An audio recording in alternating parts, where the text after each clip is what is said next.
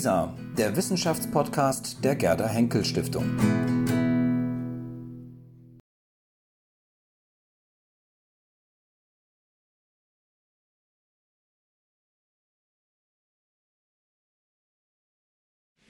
Ja, guten Abend, meine sehr verehrten Damen und Herren, liebe Freundinnen und Freunde der Brandenburg, Berlin-Brandenburgischen Akademie.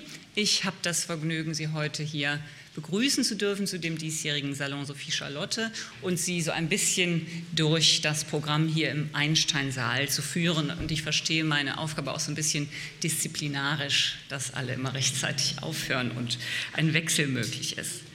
Mein Name ist Barbara Stolberg-Rielinger. Ich bin Historikerin der frühen Neuzeit und äh, seit kurzem leite ich das Wissenschaftskolleg hier in Berlin. Bevor wir zur Sache kommen, zwei kurze Bemerkungen. Die erste ist technischer Natur.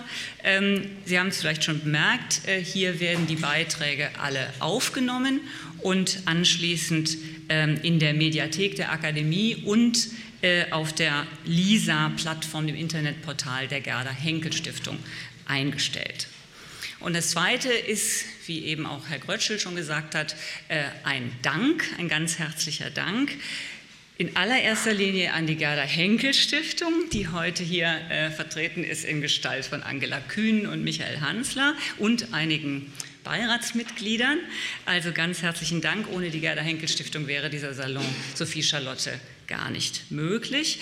Aber genauso wenig wäre natürlich auch möglich ohne die vielen, vielen Mitwirkenden, die anderen Sponsoren, die Partner, die Förderer, die alle auf unterschiedliche Weise hier beteiligt sind. Also Ihnen allen ganz herzlichen Dank. Ich erlaube mir ein paar kurze Bemerkungen zum Thema des Abends, bevor ich dann das Wort an Herrn Mayer gebe.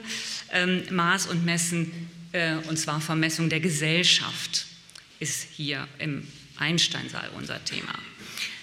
Erkenntnisse in exakte Zahlen zu fassen, ist im 19. Jahrhundert geradezu zu dem Kriterium für Wissenschaftlichkeit schlechthin geworden.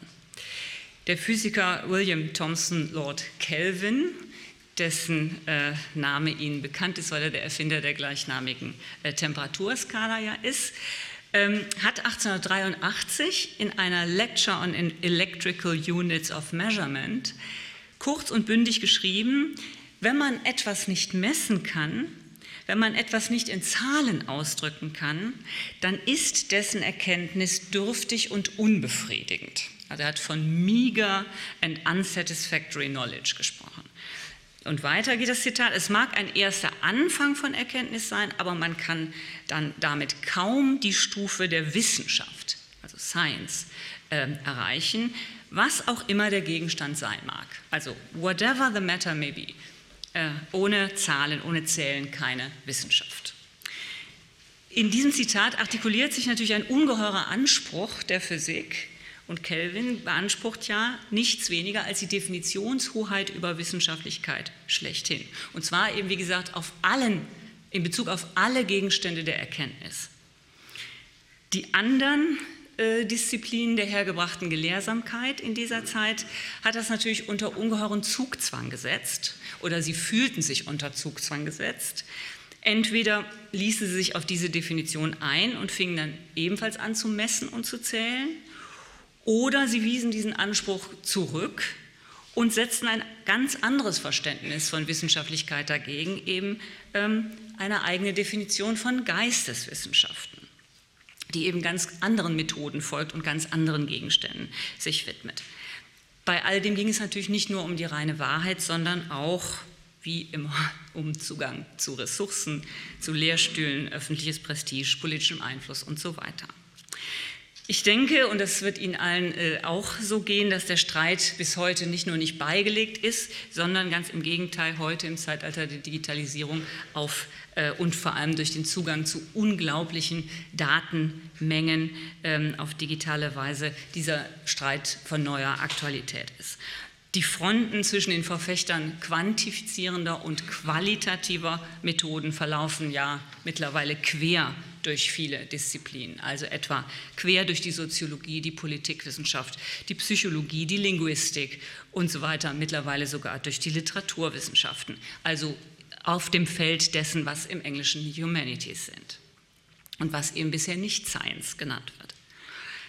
Es ist jetzt auf einmal ja ungeheuer viel Material da, das man messen kann und das man deswegen dann auch messen will, weil man es eben kann. Man muss sich fragen, ob unser Verständnis von wissenschaftlichem Wissen im Unterschied zu Alltagswissen ähm, jetzt gerade wieder grundlegend äh, sich verändert, so wie das eben auch im 19. Jahrhundert schon mal der Fall war. Und man muss sich natürlich fragen, welche Konsequenzen hat das für unsere akademische Kultur. Deswegen finde ich es außerordentlich wichtig, dass wir äh, auch aus wissenschaftspolitischem Interesse, davon wird ja auch später noch die Rede sein, dass wir uns darüber Rechenschaft ablegen, was wir eigentlich tun, wenn wir messen. Und zwar eben auf ganz vielen verschiedenen Gebieten messen. Hier geht es ja jetzt im Folgenden um die Vermessung der Gesellschaft. Und es ist keineswegs selbstverständlich, sowas wie Gesellschaft zu messen. Auch wenn es uns quasi natürlich erscheint, dass sich alles, auch soziale Strukturen, in Zahlen fassen lassen. Aber was heißt das eigentlich genau?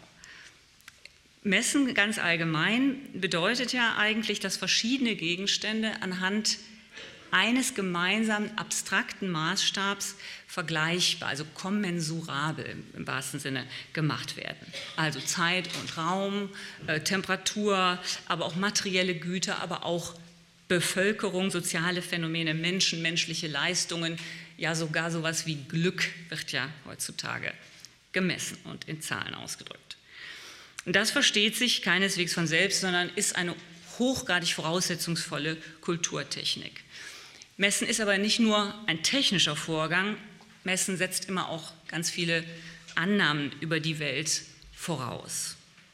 Es ist eben nicht natürlich, die Welt so in Phänomene äh, oder die Phänomene der Welt so zu zerlegen und so zuzurichten, dass man sie zählen und messen kann.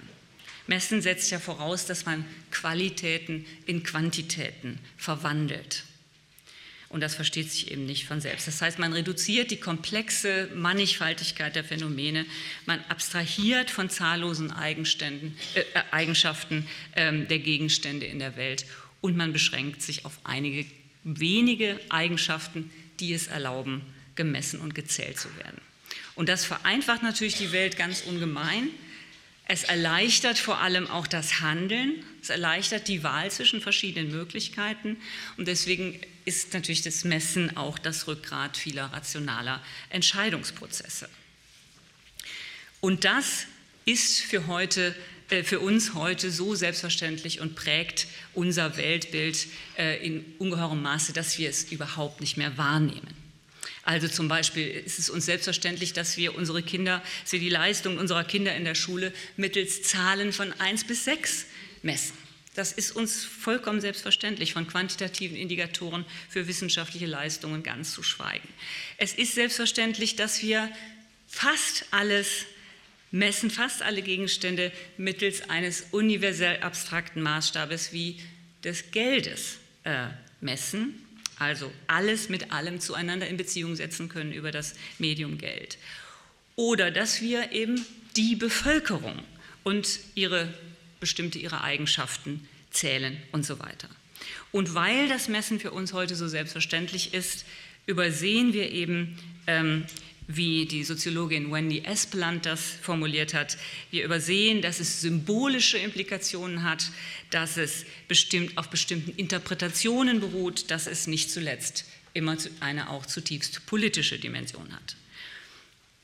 Ich denke, ein Blick in die Geschichte, was ja auch gleich ähm, hier geschehen wird, ein Blick in die Geschichte ist sehr nützlich, weil es uns ähm, deutlich machen kann, dass das eben keineswegs immer so war dass man die soziale Welt vermessen hat. Es war zum Beispiel in der, Vormo in der Vormoderne, in den Epochen, äh, in denen, äh, mit denen ich mich beschäftige, sehr unüblich oder jedenfalls sehr rechtfertigungsbedürftig und keineswegs die normale Praxis, in politischen Entscheidungsgremien die Stimmen der Beteiligten einfach zu zählen, anstatt sie abzuwägen. Also das Mehrheitsprinzip. Denn dadurch abstrahiert man ja von dem ungleichen sozialen Status der Beteiligten. Man abstrahiert von allem ähm, wie ungleiche Qualifikationen, Charaktereigenschaften, Herkunft, Alter, Geschlecht und so weiter. Man abstrahiert davon und stellt Gleichheit her im Hinblick auf eine bestimmte Entscheidung, um die es geht. Also auch das Mehrheitsprinzip ist eine Praxis des Quantifizierens, die uns heute so selbstverständlich ist, die aber in historischer Perspektive alles andere als selbstverständlich war. Oder, und damit bin ich dann beim Thema äh, der ersten Sektion, nehmen Sie das Zählen und Messen der Bevölkerung, die Statistik. Im 18. Jahrhundert war es etwas unerhört Neues und es stieß auch auf größte Skepsis bzw. auf Ablehnung äh, und zum Schluss möchte ich nur ein Beispiel aus meinem eigenen Forschungsfeld anführen. Ähm, als man nämlich in den Ländern der Habsburger Monarchie in den 1770er Jahren das große Projekt einer Seelenkonskription durchführte, das heißt, ähm, die Seelen, eine Bestandsaufnahme der Seelen machte, aber in erster Linie alle Häuser, alle Häuser der Länder durchnummerierte und die Bewohner nach bestimmten Kategorien zählte fanden das viele unerhört, weil dadurch ja alle Häuser, und zwar angefangen bei der Hofburg in Wien, das war die Nummer eins, bis dann sozusagen lokal nach lokalem Prinzip einfach weitergezählt bis zur letzten ärmsten Bauernkarte, weil alle diese Häuser gleich behandelt wurden. Und das war natürlich in den Augen der Gutsherren und der adligen Privilegieninhaber ein ungeheurer Vorgang. Und es wurde extrem kritisiert, weil diese Grundherren befürchteten, äh, und zwar nicht ganz zu Unrecht, dass das der erste Schritt sein könnte zu einer auch politischen und fiskalischen Gleichbehandlung. Damit sind wir beim Thema unseres heutigen Panels. Es geht um die Vermessung der Gesellschaft, um sozialen Wandel und soziale Ungleichheit.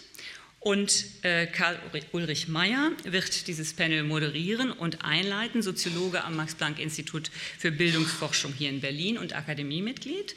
Und er hat äh, versammelt auf dem ähm, Podium Heike Solga, Soziologin vom Wissenschaftszentrum Berlin äh, und der Freien Universität Berlin äh, und Akademiemitglied, Katharina Spieß, Wirtschaftswissenschaftlerin ähm, vom Deutschen Institut für Wirtschaftsforschung und der FU Berlin und äh, Axel Börsch-Suppan, ebenfalls Wirtschaftswissenschaftler äh, am Max-Planck-Institut für Sozialrecht und Sozialpolitik in München und Akademiemitglied. Ich bin sehr gespannt, was Sie uns jetzt erzählen werden.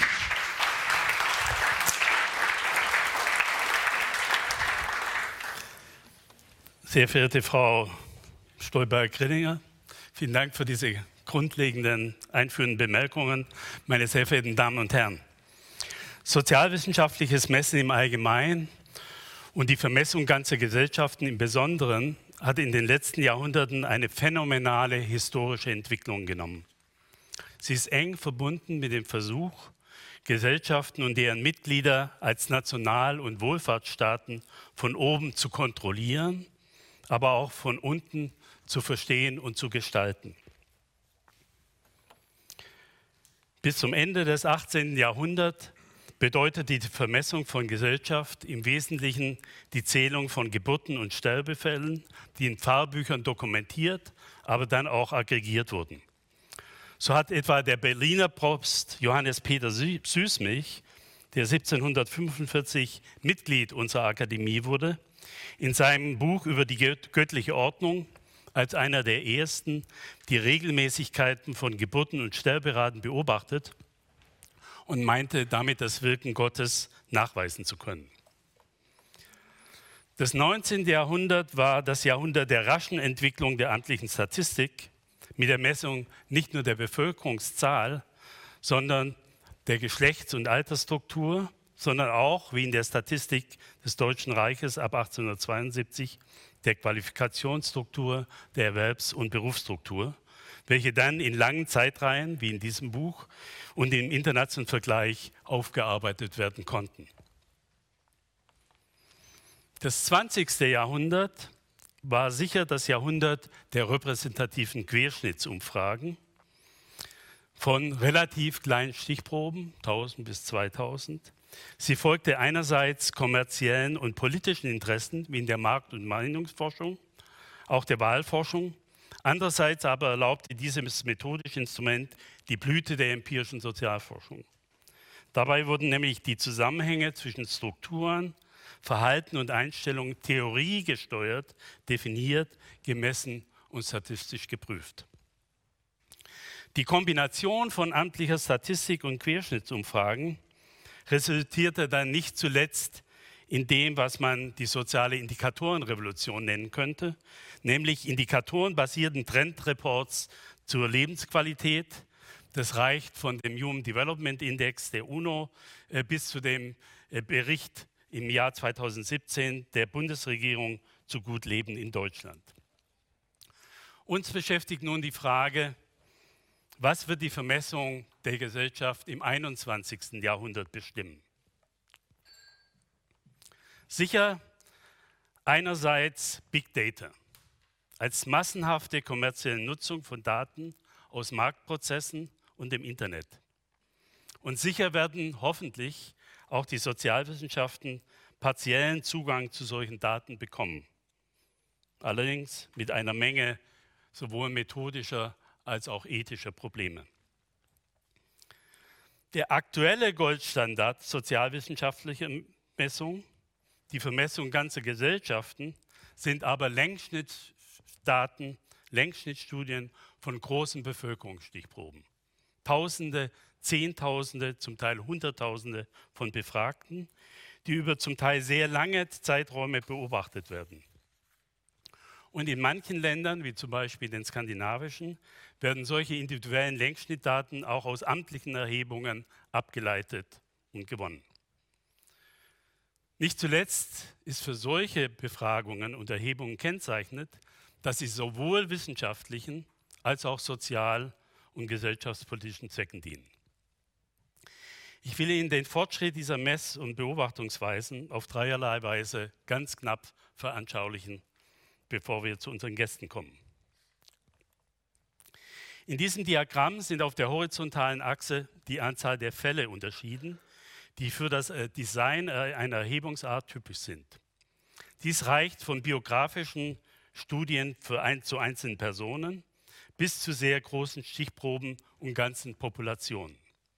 Auf der vertikalen Achse sind die Anzahl der Variablen unterschieden. Die klassische Unterscheidung die eine Sozialforscherin zu treffen hatte, war nun diejenige zwischen einer breiten, reichhaltigen Beobachtung vieler Variablen an einem oder ganz wenigen Fällen, wie etwa in der biografischen Forschung, oder der Beobachtung von ganz wenigen Variablen bei einer Umfragestichprobe oder selbst einzelnen variablen Zeitreihen in der amtlichen Statistik. Die Revolution, die ich Ihnen beschrieben habe, besteht nun darin, die Vorzüge der biografischen Einzelfallforschung und der amtlichen Statistik sozusagen miteinander zu verbinden.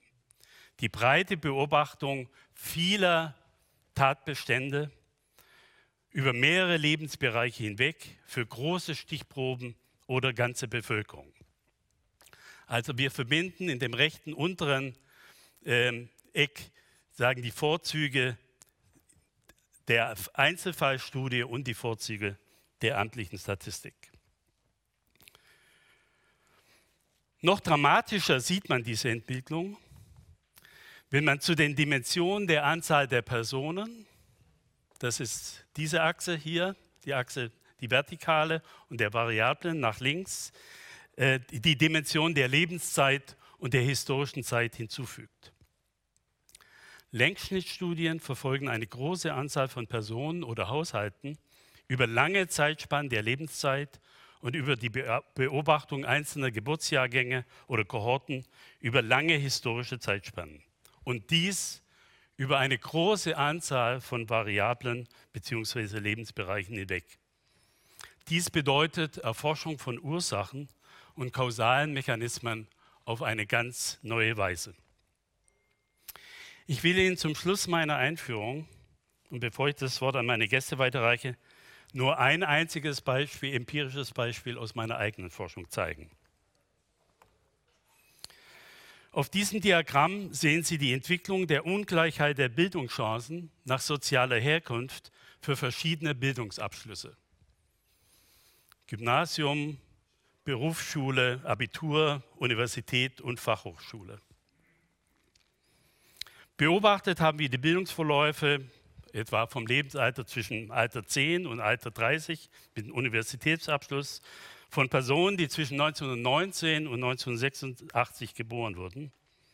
Und verglichen wird hier die Entwicklung der Ungleichheit der Bildungschancen mit dem Ausgangsniveau der um 1920 Geborenen, also derjenigen, die um 1925, 26 in die Schule kamen, bis zu denen, äh, die äh, vor wenigen Jahren die Universität äh, verlassen haben.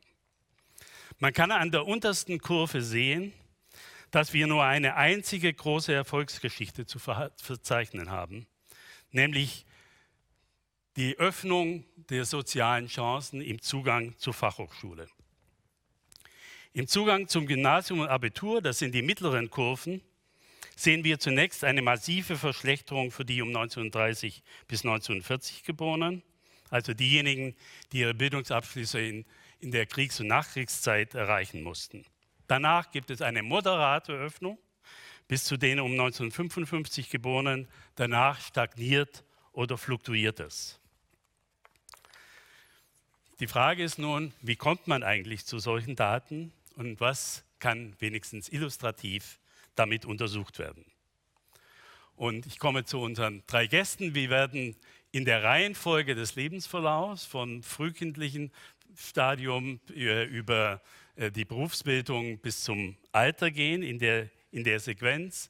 Äh, und nochmal, Katharina Spieß ist die Expertin dieser Republik für die Nutzung von Kinderbetreuung und deren, deren Folgen. Heike Solga, Soziologin am Wissenschaftszentrum für Sozialwissenschaften in Berlin und Professoren wie Frau Spieß, Professorin an der FU wird uns das nationale Bildungspanel vorstellen, Frau Spieß das sozioökonomische äh, Panel. Äh, Frau Solga hat sich insbesondere äh, mit Gruppen befasst, die keine Berufsausbildung bekommen. Und schließlich Axel Bösch-Suppan, der Kollege aus Max-Planck-Institut für Sozialrecht und Sozialpolitik und Professor für, ich nehme an, Nationalökonomie, Volkswirtschaftslehre an der Technischen Universität.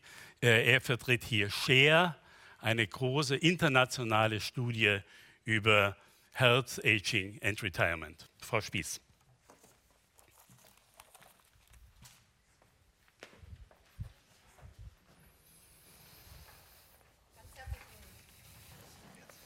Dank, Herr Mayer, für die freundliche Einführung. Was haben Sie von mir zu erwarten? Von mir haben Sie zu erwarten einen ganz kurzen Einblick, wie man mit dem sozioökonomischen Panel messen kann, welche Maße man erheben kann. Und zwar in einem Bereich der Bildungs- und Familienökonomie, in dem ich tätig bin, ganz besondere im Bereich der frühen Kindheit. Ich möchte Ihnen Ergebnisse vorstellen auf einem Datensatz, der Deutschland vermisst, wie ich fast sagen würde, kein anderer. Das Datenlabor Deutschlands ist das sozioökonomische Panel, wie es in einem Artikel im Bild der Wissenschaft vor einigen Jahren tituliert worden ist. Seit 30 Jahren beschreibt dieser Datensatz, wie Menschen in Deutschland leben, wie sie arbeiten und wie sie sich entwickeln. Was macht das sozioökonomische Panel? Das sozioökonomische Panel ist Teil der deutschen Dateninfrastruktur es ist eine repräsentative Wiederholungsbefragung, die seit 1984 jedes Jahr Haushalte und alle Personen in diesen Haushalten befragt, bemisst und Maße erhebt. Jedes Jahr werden etwa 30.000 Personen in fast 11.000 Haushalten mit den gleichen Fragen und einem auch wechselnden Fragenprogramm besucht und erhoben. Im Gegensatz zu den nachfolgenden Datensätzen, die Ihnen vorgestellt werden, ist das sozioökonomische Panel eine Mehr-Themenbefragung. Es erhebt Einkommen, Erwerbstätigkeit, Bildung, Gesundheit und die Einstellung und sehr, sehr viel mehr. Was das sozioökonomische Panel besonders gut kann, ist die Messung von langfristigen sozialen und gesellschaftlichen Wandel. Als Bildungsökonomin und Familienökonomin möchte ich Ihnen hier einige Beispiele geben. Beispiele aus dem Bereich der frühen Bildung und Betreuung Und als gesellschaftlichen Hintergrund für alle, denen es nicht ganz parat ist, möchte ich Sie noch mal daran erinnern, dass wir in den letzten Jahren einen massiven Ausbau im Bereich der Kindertagesbetreuung hatten, insbesondere bei Kindern unter drei Jahren. Was heißt das? Was bedeutet dies? Ich möchte Ihnen zum einen Veränderungen in der Bildungsbeteiligung nach sozioökonomischen Gruppen darstellen und ich möchte Ihnen, wie Herr Mayer schon sagte, die Wirkung der öffentlichen Förderung von Kindertageseinrichtungen zum einen auf Eltern und zum anderen auf Kinder ganz kurz skizzieren. Lassen Sie uns also die Bildungsbeteiligung von Kindern beschreiben. Wir wissen aus der amtlichen Statistik, dass diese massiv zugenommen haben. Von 2006 auf 2017 haben wir einen Sprung von einer Bildungsbeteiligung von 12 Prozent auf fast 30 Prozent. Was können wir mit dem sozioökonomischen Panel mehr machen als mit der amtlichen Statistik?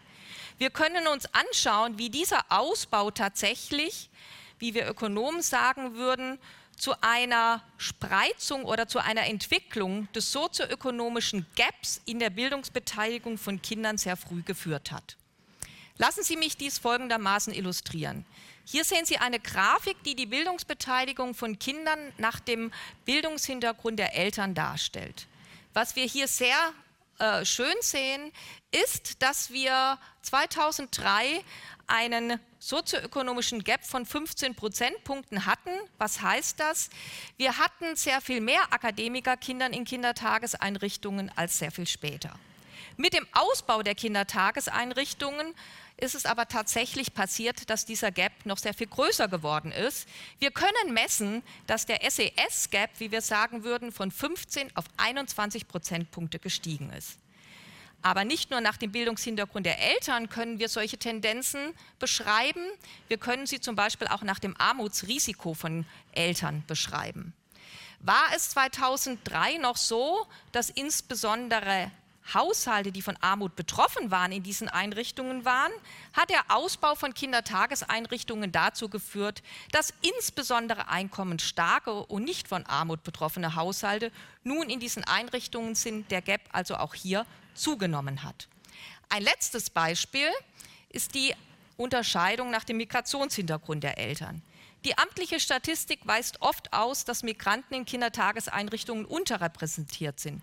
Mit dem sozioökonomischen Panel können wir dies aber sehr viel genauer beschreiben. Wir können nämlich sehen, dass es nicht Migranten schlechthin sind, sondern dass es insbesondere Kinder sind, bei denen beide Eltern einen Migrationshintergrund haben. Und die beiden grünen Kurven zeigen Ihnen, dass Eltern, die entweder keinen Migrationshintergrund haben oder auch nur einen Elternteil mit Migrationshintergrund haben, diese Kinder fast genauso häufig in Kindertageseinrichtungen sind. Der Gap ist aber auch hier von 10 auf 20 Prozentpunkte gestiegen. Wir haben mit einem Ausbau der Kindertageseinrichtungen eine zunehmende Spreizung der sozioökonomischen Gruppen und der Ausbau, wie manche sagen würden, ging tatsächlich zu Lasten sozioökonomisch schlechter gestellter Gruppen. Was bedeutet dieses jetzt aber für die Eltern? Welche Wirkungen haben Kindertageseinrichtungen? Warum überhaupt äh, hat das eine Bedeutung für uns? Hier ein ganz kurzes Beispiel. Was können wir mit dem sozioökonomischen Panel machen? Wir können nicht nur beschreiben, sondern wir können zum Beispiel auch simulieren, was würde passieren, wenn wir in Deutschland Kindertageseinrichtungen nicht mehr öffentlich fördern würden? Was würde passieren, wenn 26 Milliarden Euro pro Jahr wegfallen würden? Solche Modelle zeigen Ihnen, wie Eltern ihr Verhalten verändern würden, wie tatsächlich äh, Arbeitsangebotsreaktionen entstehen und wie auch Eltern im Hinblick auf die Kita-Nutzung ihr Verhalten ändern.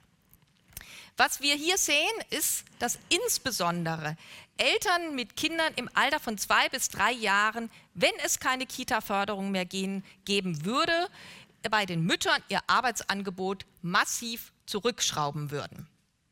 Was wir auch sehen, ist, dass insbesondere einkommensschwache Gruppen, das sehen Sie im unteren Bereich, im sogenannten ersten Quintil, mit ihrem Erwerbsangebot zurückgehen würden und aus dem Arbeitsmarkt tatsächlich aussteigen würden. In Hinblick auf die Betreuungsleistung können wir sehen, dass die öffentliche Förderung, wenn wir sie ne-, wegnehmen würde, und dieses können wir tatsächlich messen, in Hinblick auf die Bildungsbeteiligung aus den Kitas aussteigen würden. Und die blaue Kurve ist sozusagen das, was Axel Börs-Suppmann später beschreiben wird, dass nämlich dann die Großeltern zum Tragen kommen würden. Sie würden tatsächlich Kitas substituieren mit informellen Betreuungsleistungen. Alles dies sind Maße und sehr genaue Beschreibungen dessen, was passieren würde, wie Verhaltensreaktionen passieren, wenn wir beobachten, wie sich Individuen entwickeln. Und ganz zum Ende, und damit möchte ich dann auch schließen, ganz kurz auch noch ein Beispiel dafür, wie wir mit dem sozioökonomischen Panel Entwicklung von Kindertageseinrichtungen bei Kindern messen können. Auch dieses ist etwas, was die Sozialwissenschaft sehr schön tun kann. Wir können beobachten, was passiert, wenn Kinder, die frühkindlich in einer Kindertageseinrichtung sind, wie die sich in der Grundschule verhalten, wie die sich im Jugendalter äh, verhalten. Und dieses genau ist das, was Längsschnittanalysen ermöglichen. Hier sehen Sie ein ganz kurzes Beispiel, wie wir sehen, dass Kinder, die unter drei Jahren in einer Kindertageseinrichtung waren, in Hinblick auf ihr sozioemotionales Verhalten als Grundschulkinder sogar stabiler waren. Allerdings, wenn wir uns Jugendliche anschauen, wenn sie ganztägig in einer solchen Einrichtung waren, eher glauben, dass ihr Leben fremdbestimmt ist, als wenn sie nur zum Beispiel halbtägig in einer Einrichtung waren. Dies ist ein ganz kurzer Impuls dessen, wie man messen kann, was in der frühen Kindheit mit dem sozioökonomischen Panel ähm, so alles passiert, beziehungsweise wie man mit dem sozioökonomischen Panel messen kann, was in der frühen Kindheit alles passiert. Ganz herzlichen Dank.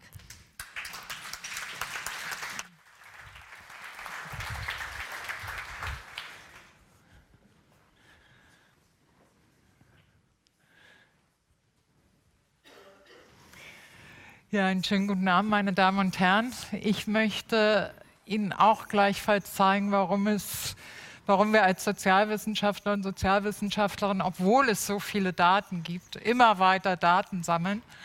Und ähm, ich möchte das Beispiel des nationalen Bildungspanels nutzen, was 2009, 2010 gestartet wurde und möchte Ihnen äh, an sozusagen den Beitrag oder warum es wichtig ist, ähm, diese Daten zu erheben, am Beispiel der Ausbildungsdebatte äh, verdeutlichen. Und ich habe Ihnen zwei Zitate aus der Wirtschaftswoche mitgebracht. Ähm, und die, das obere Zitat, da geht es darum, dass die, Jugendlich, dass die Jugendlichen, die keine Ausbildung finden, nicht ausbildungsreif sind, also die Schule verlassen haben ohne die Qualifikation, die äh, Betriebe erwarten und Betriebe sie deshalb nicht nehmen. Und der zweite Streitpunkt in der Ausbildungsdebatte ist, diese Jugendlichen, die keine Ausbildungsplätze bekommen, gehen in berufsvorbereitende Maßnahmen. Das sind das berufsvorbereitende Jahr, Einstiegsqualifizierung und so weiter. Und in der öffentlichen Debatte wie in der wissenschaftlichen Debatte ist die Frage, ist das einfach eine Warteschleife, eine Parkstation, wo man die Jugendlichen einfach für ein Jahr äh, zwischenstationiert, damit sie in der Arbeitslosenstatistik nicht auftauchen? Oder bringen diese Maßnahmen wirklich etwas? Verbessern sie, so wie sie eben heißen, berufsvorbereitende Maßnahmen, verbessern sie wirklich die Ausbildungschancen der Jugendlichen? Und das sind zwei Streitpunkte, die es seit Mitte der 90er Jahre gibt. Äh, wurde, wird heiß diskutiert, meist ideologisch, denn bisher fehlten uns einfach die Daten, um das ordentlich ähm, abklären zu können. Und ein Datensatz, mit dem das nun möglich ist, ist das nationale Bildungspanel. Und die sehen unterschiedliche Bilder, angefangen von den Neugeborenen bis dann zu den Erwachsenen. Hier, ich weiß gar nicht, ob doch komme ich hin, bis hier zu den Erwachsenen. Ähm, und diese, für diese unterschiedlichen Lebensphasen von der frühen Kindheit bis ins hohe Alter werden insgesamt 60.000 Personen befragt im Bildungspanel in unterschiedlichen Altersgruppen. Darüber hinaus auch noch gerade im jüngeren Bereich ähm, die Eltern, Lehrkräfte und so weiter. Ich möchte gerne diese Altersgruppe mir anschauen, also die, diejenigen, die den Übergang von der Schule in die Ausbildung machen. Das sind circa 16.000 Schülerinnen und Schüler, die wir seit der 9. Klasse befragen. Und dieser Datensatz eignet sich deshalb so gut dafür, weil er einerseits nicht nur die Abschlüsse, äh, die Schulabschlüsse ähm, beinhaltet, sondern auch Kompetenzmessungen hat. Und das werde ich Ihnen gleich zeigen. Und das Zweite ist, ich möchte Ihnen das zeigen für die Gruppe, die eben scheitert am Ausbildungsmarkt oder in der Regel scheitert am Ausbildungsmarkt. Und dafür brauchen wir halt große Datensätze, weil da reden wir über 20 Prozent einer Schülerkohorte. Das sind diejenigen, die mit maximal einem Hauptschulabschluss die Schule verlassen. Und wenn wir nur 1000 befragen würden, dann hätten wir halt nur 20, 200 Personen und damit könnten wir nicht das machen, was ich Ihnen jetzt zeige. Kommen wir zum ersten Punkt, zur Frage der Ausbildungsfähigkeit. Und was Sie hier sehen, sind drei Kurven. Und das sind praktisch die Jugendlichen mit niedrigen Mathe- und Lesekompetenzen in der neunten Klasse. Hier sind Jugendliche mit hohen Mathe- und Lesekompetenzen. Das sind Jugendliche, die die Schule mit einem mittleren Abschluss verlassen. Und die beiden Kurven, die fetten Kurven, sind die Jugendlichen, die entweder ohne Schulabschluss die Schule verlassen oder mit einem Hauptschulabschluss. Und die Frage ist, sind diese Jugendlichen, die eben mit maximal einem Hauptschulabschluss die Schule verlassen, wirklich so viel dümmer als diejenigen mit einem mittleren Schulabschluss, dass sie eine Ausbildung nicht schaffen würden? Und die Antwort ist zumindest insofern nein, die Schüler mit dem mittleren Schulabschluss, also die gestrichelte Kurve, die kommen sehr gut im Ausbildungsmarkt unter. Das ist das, was typischerweise Betriebe rekrutieren, wenn sie Auszubildende einstellen. Und wir sehen, es gibt durchaus Jugendliche ohne Schulabschluss oder mit Hauptschulabschluss, die höhere Kompetenzen aufweisen als der Mittelwert derjenigen mit einem mittleren Schulabschluss. Und es gibt durchaus auch noch relativ viele aus, äh, Jugendliche, die mit maximalem Hauptschulabschluss sind, die sich um den Mittelwert derjenigen mit einem mittleren Schulabschluss betreffen. Das heißt, wir haben viele Bildungspotenziale, zumindest im, im, Bereich der Kompetenzen bei den Jugendlichen, die ohne Schulabschluss oder maximal Hauptschulabschluss die Schule verlassen. Dasselbe können wir uns anschauen wie für sogenannte Sozialkompetenzen. Ich habe Ihnen mal zwei mitgebracht. Das obere ist die Gewissenhaftigkeit. Das ist auch ein Bereich, wo die Betriebe sagen, diese Jugendlichen, die mit maximalem Hauptschulabschluss abgehen, haben weniger, sind weniger fleißig, betragen sich nicht ordentlich etc. Was Sie hier an den Kurven sehen, dass es sehr große Überlappungsbereiche wiederum mit denen gibt, die, die mit einem mittleren Schulabschluss die Schule verlassen. Und wenn wir das prosoziale Verhalten nehmen, dann sind die Kurven fast deckungsgleich. Also auch da sehen wir eigentlich keinen Unterschied.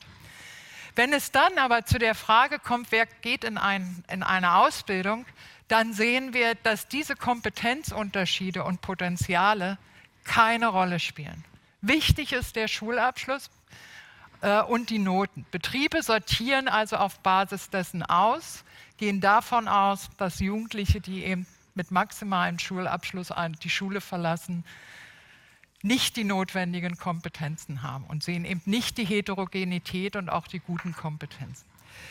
Das erst, war der erste Streitpunkt. Also wir müssen uns schon fragen, ob es wirklich immer die Ausbildungsreife ist, warum Jugendliche ohne Schulabschluss die, äh, so schlecht in die Ausbildung kommen oder ob es nicht eher die Einstellungspraxen der Betriebe sind. Mein zweites Beispiel war die Frage der Berufsvorbereitung. Also die Frage, diese Jugendlichen kommen eben nicht in die Ausbildung, sondern gehen in eine berufsvorbereitende Maßnahme. Und haben sie hinterher wirklich bessere Chancen als vorher? Und wir können im Prinzip drei Typen von Maßnahmen unterscheiden. Man kann, also Jugendliche können es schaffen, einen Schulabschluss nachzuholen. Das sind circa 26 Prozent derjenigen, die in die Maßnahmen gehen äh, mit maximal Hauptschulabschluss. Sie können eine starke Betriebsanbindung haben. Das sind Einstiegsqualifizierungen etc.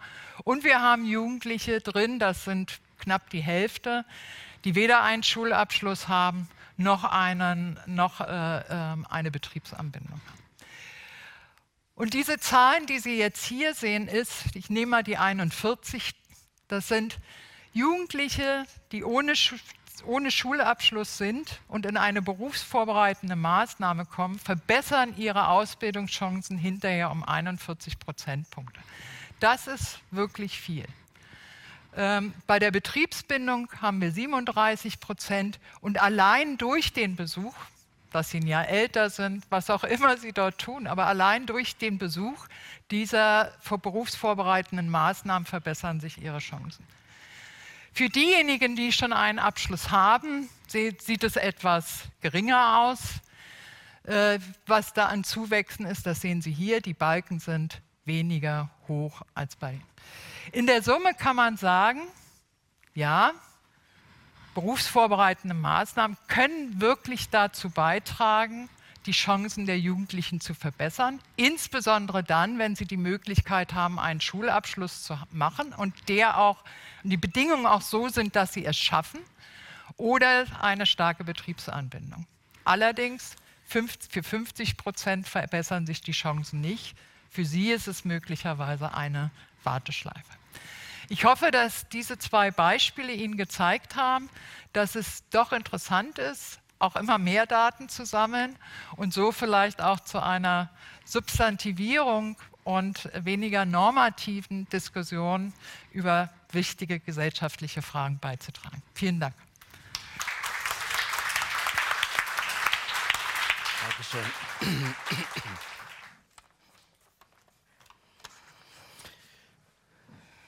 Ja, nochmal guten Abend. Danke für die ausführlichen Einleitungen, äh, zu denen ich natürlich auch gerne was gesagt hätte als Mathematiker, als ehemaliger. Äh, aber das Thema ist hier anders. Äh, äh es geht über das Altern vermessen. Und da lege ich Wert, äh, großen Wert auf das N. Äh, es geht also nicht darum, das Alter zu messen, das können wir, glaube ich, alle so halbwegs, äh, sondern das Altern. Und dazu benutzen wir einen Survey, den, äh, eine Umfrage, äh, den hat Herr Mayer vorhin schon, äh, schon vorgestellt, der europäisch ist, deswegen hat er auch einen englischen Namen. Die, die Gesundheit, das Altern äh, und Verrentungsentscheidungen sich anschaut. Ähm, wenn Sie diese beiden Damen sich anschauen, äh, dann sehen Sie, was eigentlich die Kernfrage ist, die uns bewegt. Äh, wer altert wie und warum? Ja? Wenn Sie die beiden Damen vergleichen, äh, äh, raten Sie mal, wer die ältere ist. Äh, ich würde es nicht fragen, wenn es äh, nicht, eben nicht offensichtlich wäre. Wenn Sie genau schauen, sehen Sie, dass äh, die Mutter von Albrecht Dürer, das ist die rechte, 63 Jahre ist. Steht da oben dran. Ja. Äh, bei Meryl Streep müssen Sie also wissen, bei welcher Gelegenheit das war. Das war, als sie ihren letzten Oscar gekriegt hatte. Da war sie 67. Ja. Und was lernt man daraus? Äh, natürlich einmal ganz trivial, die Zeiten haben sich geändert. Ja. Da sind viele hundert Jahre dazwischen. Äh, das andere ist aber, und äh, äh, das sehen Sie in gewisser Weise hier auch schön, Menschen sind eben sehr, sehr, sehr unterschiedlich. Und deswegen ist es so wichtig zu verstehen, wie Menschen unterschiedlich altern, warum das so ist und ob wir vielleicht in der einen oder anderen Art und Weise in der Politik was besser oder schlechter machen können und wie das für welche Einflüsse hat. Und da will ich Ihnen drei Beispiele bringen äh, in der kurzen Zeit, äh, die, die wir hier haben. Äh, das eine ist, wie misst man eigentlich, wie gesund die beiden sind? Das hört sich auch einfach an, ist es aber nicht. Das zweite, wie reich. Äh, auch das ist nicht so schwer konzeptionell, aber tatsächlich tun ist gar nicht so einfach. Äh, und das Dritte, das ist am allerschwierigsten, das haben wir ja auch vorher schon, äh, schon debattiert in den Einführungen, wie gut äh, sozial eingebunden sind die. Und auch das versuchen wir sozusagen quantitativ zu erfassen. Ne? Okay, fangen fang wir gleich an mit einem Hintergrund, wie wir das tun, weil wir verstehen wollen, wie unterschiedlich Werdegänge sind. Dann braucht man sozusagen ein Labor, in dem die einen diese Lebensumstände und die anderen diese Lebensumstände haben. Das ist die naturwissenschaftliche Vorgehensweise.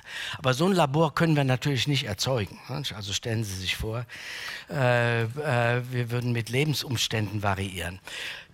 Politiker tun das in gewisser Weise mit uns. In einem Land äh, behandeln die uns so, in einem anderen Land behandeln sie uns anders, äh, wo wir doch eigentlich so ungefähr dieselben Menschen sind. Äh, deswegen ist es ausgesprochen hilfreich, wenn man das Alterung, die Alterung verstehen will, das in mehreren Ländern gleichzeitig zu beobachten.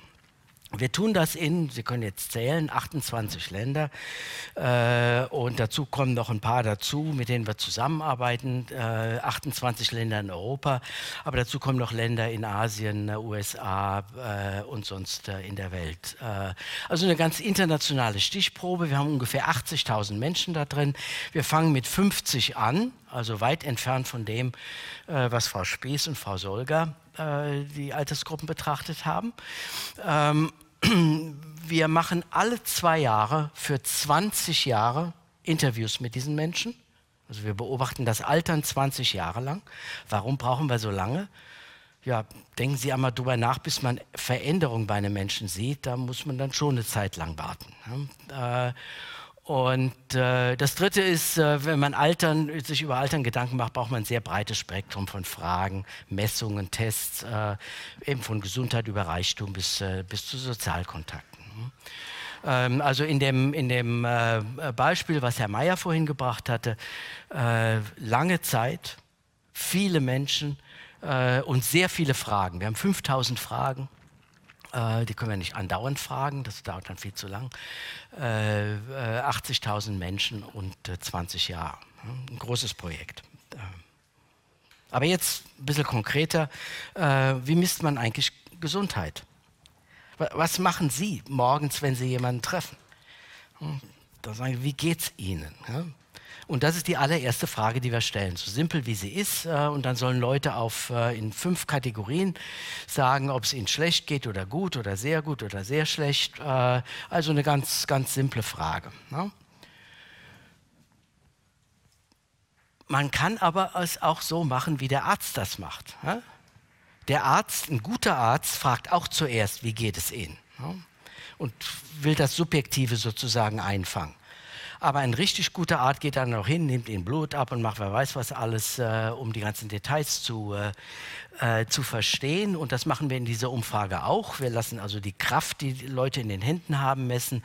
Äh, die müssen in so ein Röhrchen pusten, nicht etwa wegen dem Alkohol, sondern äh, wie stark die Lunge ist. Äh, wir lassen sie laufen und messen, wie schnell. Wir messen wie schlank oder üppig die Menschen sind, äh, äh, den Blutdruck und natürlich nehmen wir auch was Blut ab. Ja? Und das Erstaunliche ist, äh, wenn Sie jetzt auf die Abbildung links schauen, äh, in vielen Dingen äh, ist die objektive und die subjektive äh, Gesundheit ähnlich, aber es gibt auch krasse Unterschiede. Hier habe ich mal ein Beispiel rausgegeben. Sie sehen das an den Fähnchen. die Deutschen pflegen ihre Gesundheit zu unterschätzen während die Dänen sie typischerweise überschätzen. Hm? Und das macht relativ viel aus.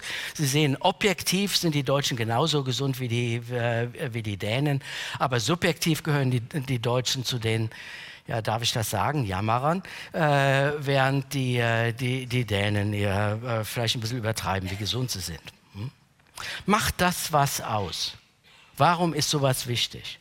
Es gibt Beispiele, da macht das nicht so viel out. Also ein, eines meiner Lieblingsbeispiele ist zu zeigen, wie schnell die Gesundheit im sogenannten Verrentungsalter äh, runtergeht. Äh, und Sie sehen, das geht runter. Ja. Ähm, aber egal wie man es misst, ist es. Und es ist nicht so arg viel. Also die 60-Jährigen, die auf der linken Seite sind, die 70-Jährigen auf der rechten Seite, da ist schon ein Unterschied.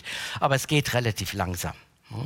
Und das ist egal, ob man die objektive oder die subjektive Gesundheit misst.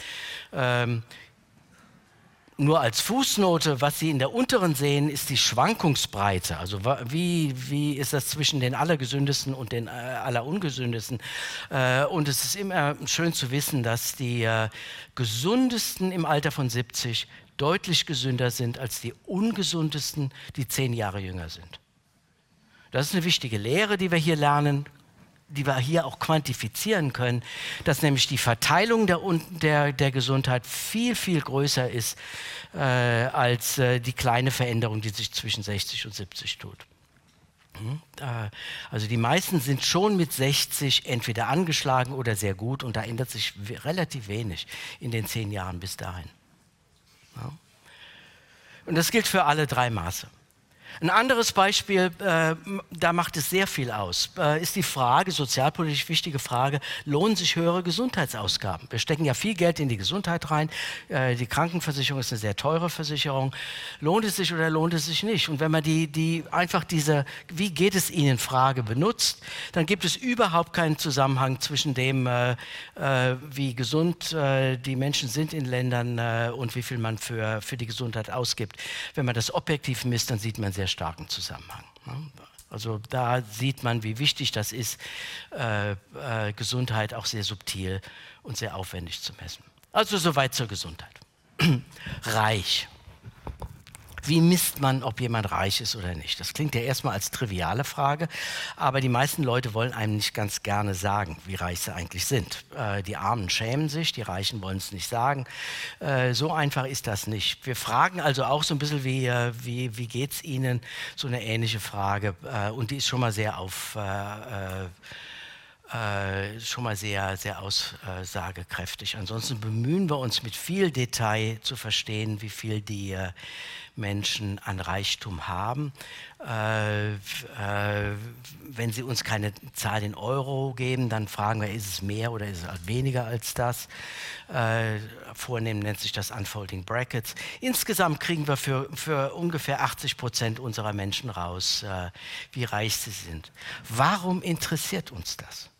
Da kommen wir ein bisschen wieder weg, an die, ein bisschen hin zu den beiden Fragestellungen, die man vorher hatte.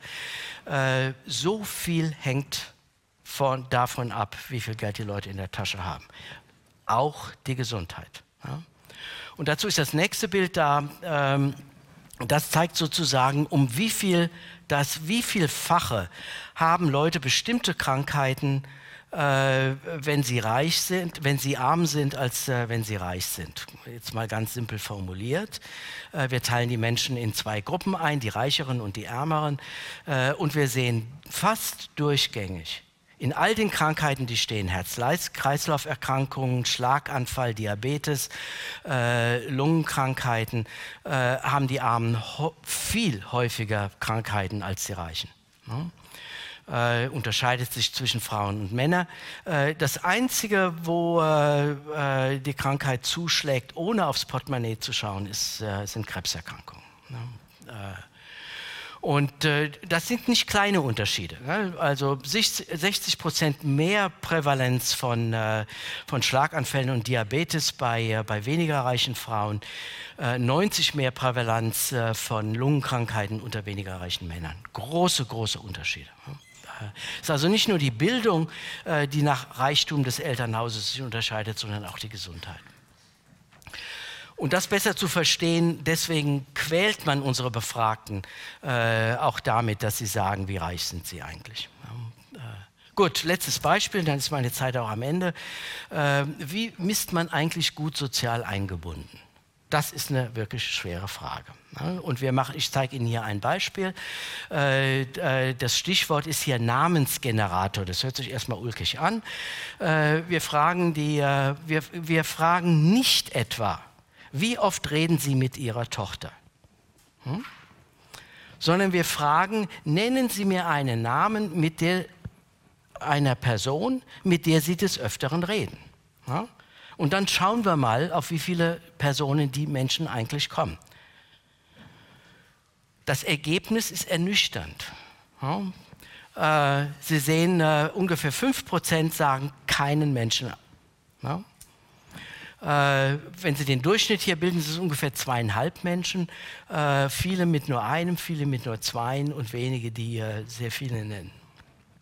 Und äh, das sagt uns sozusagen, wie das allerengste Netzwerk ist, was Menschen haben und zu denen sie vertraulich über Dinge reden, die, sie, die sie beschäftigen.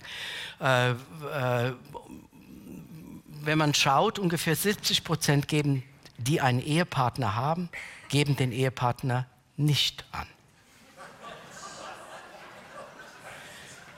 Und es ist auch erschreckend, wie viele, die Kinder haben, wir reden ja hier über ältere Menschen, ja, äh, nicht vertraulich ihre Kinder als Ansprechpartner nennen, wenn sie Sorgen haben. Die letzte Folie zeigt Ihnen, wie sich dieses Netzwerk von Land zu Land unterscheidet. Äh, und Sie sehen, die Unterschiede sind nicht riesig, aber sie sind da. Und wenn man sich jetzt schaut, nach oben sind die eher vernetzteren Länder. Und hier sind die weniger vernetzten Länder. Jetzt müssen Sie noch die, die ganzen Fahnen kennen. Aber dann staut man eigentlich auch.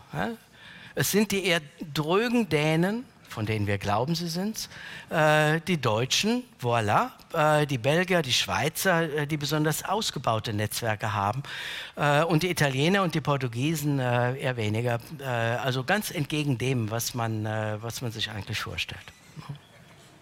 Okay. Zeit ist vorbei. Nochmal das Bild von ganz am Anfang. Sie sehen, das sind also relevante Fragen, die wir hier stellen. Äh, so eine Umfrage kostet sehr viel Geld. Äh, wir geben viel dafür aus. Äh, aber ich denke, man, man lernt Dinge, die sind wissenschaftlich interessant für einen, äh, die Alterung zu verstehen, aber sie sind eben auch sozialpolitisch relevant äh, und rechtfertigen, äh, was wir hier tun. Dankeschön. Applaus